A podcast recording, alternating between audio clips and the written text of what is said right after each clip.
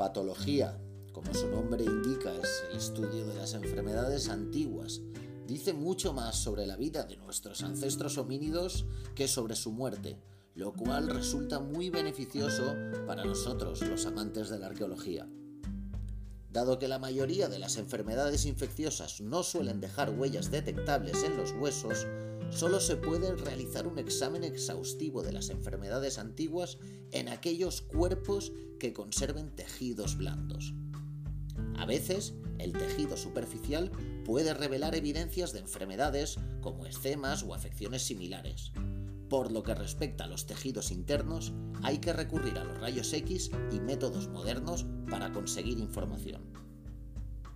En ocasiones se pueden estudiar tejidos blandos que ya no existen, como es el caso de las huellas de pies y manos y las estampaciones de las manos sobre las paredes o rocas. Se han conservado huellas dactilares en fragmentos de yacimientos paleolíticos. También tenemos los ejemplos, eh, los ejemplos de las cuevas pintadas. Eh, más de 30 estampaciones de manos en distintas cuevas eh, visitadas por los homínidos a lo largo, sobre todo en el neolítico en este caso. Y bueno, sería un ritual o una forma de dejar constancia legado, pero esto nos llevaría a otro tema. Cuando sobreviven tejidos blandos, por lo general se pueden encontrar parásitos de algún tipo. Así en las momias egipcias se han encontrado una gran variedad de plagas, como parásitos causantes de la disentería y muchos inquilinos intestinales. Una importante fuente de información sobre los parásitos son los coprolitos humanos. Esas, esas heces petrificadas, fosilizadas. Una importante fuente de información sobre los parásitos para la arqueología. Los coprolitos nunca, a veces son muy ignorados y parece que no tengan ningún glamour en su estudio, pero al final resulta que la información es más valiosa de lo que podíamos imaginar. La genética también nos permite un conocimiento sobre algunas enfermedades que dejan huellas en el ADN, como es el caso de la viruela, la polio. El material óseo es mucho más abundante que los tejidos blandos conservados y puede revelar mucha información de carácter patológico.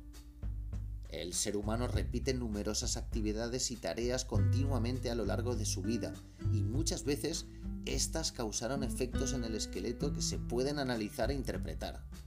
Así, se ha sugerido que la posición en cuclillas era un rasgo habitual entre los neandertales, a partir de la elevada frecuencia de un ligero aplanamiento de la epífisis del fémur.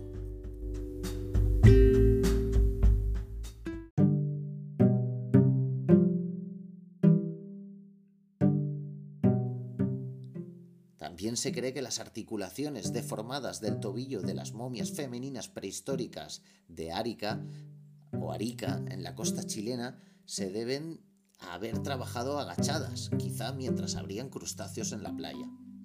Llevar cargas puede producir cambios degenerativos en la parte inferior de la columna. En los poblados argáricos es común detectar artrosis en las cervicales debido al peso que tenían que subir, al estar la mayor parte de estos poblados situados en alturas.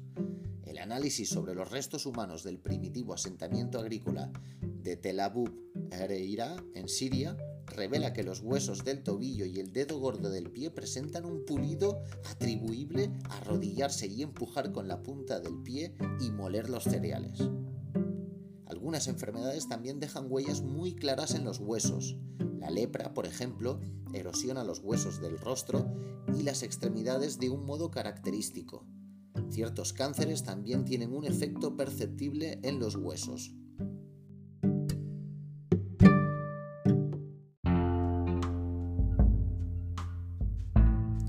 La evidencia arqueológica más común e impresionante por lo que respecta a las técnicas médicas es el fenómeno de la trepanación o extracción de un trozo de hueso del cráneo, probablemente para aliviar la presión sobre el cerebro causada por una fractura craneal o para combatir dolores de cabeza o la epilepsia. Se conocen más de mil casos y en más de la mitad de ellos la curación del individuo había sido completa. En ciertos casos es posible determinar el grado de parentesco entre dos individuos comparando la forma del cráneo o analizando el cabello. También averiguando el grupo sanguíneo a partir de los huesos y otros tejidos. Los nuevos trabajos en genética permiten averiguar las relaciones familiares mediante el análisis del ADN. Para el análisis de las huellas de pisadas, los ejemplos más famosos son los rastros descubiertos en la Etoli, Tanzania, por Mariliki, dejadas por homínidos hace unos 3,6-3,75 millones de años.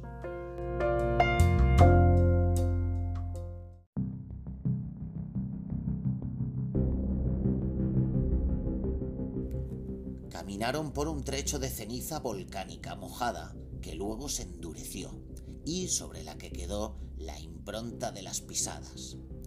El análisis de las huellas dio como resultado que estos homínidos, probablemente australopitecos, caminaban ya erguidos. La longitud de la zancada indicaba que habían caminado lentamente. El análisis de coprolitos ha demostrado ser una fuente de información muy importante respecto a lo que comían los individuos en el pasado. En ellos se reconocen fragmentos de hueso, fibras vegetales, partículas de carbón, semillas y restos de pescado, aves e incluso insectos, así como fragmentos de cáscaras de molusco, huevos y nueces.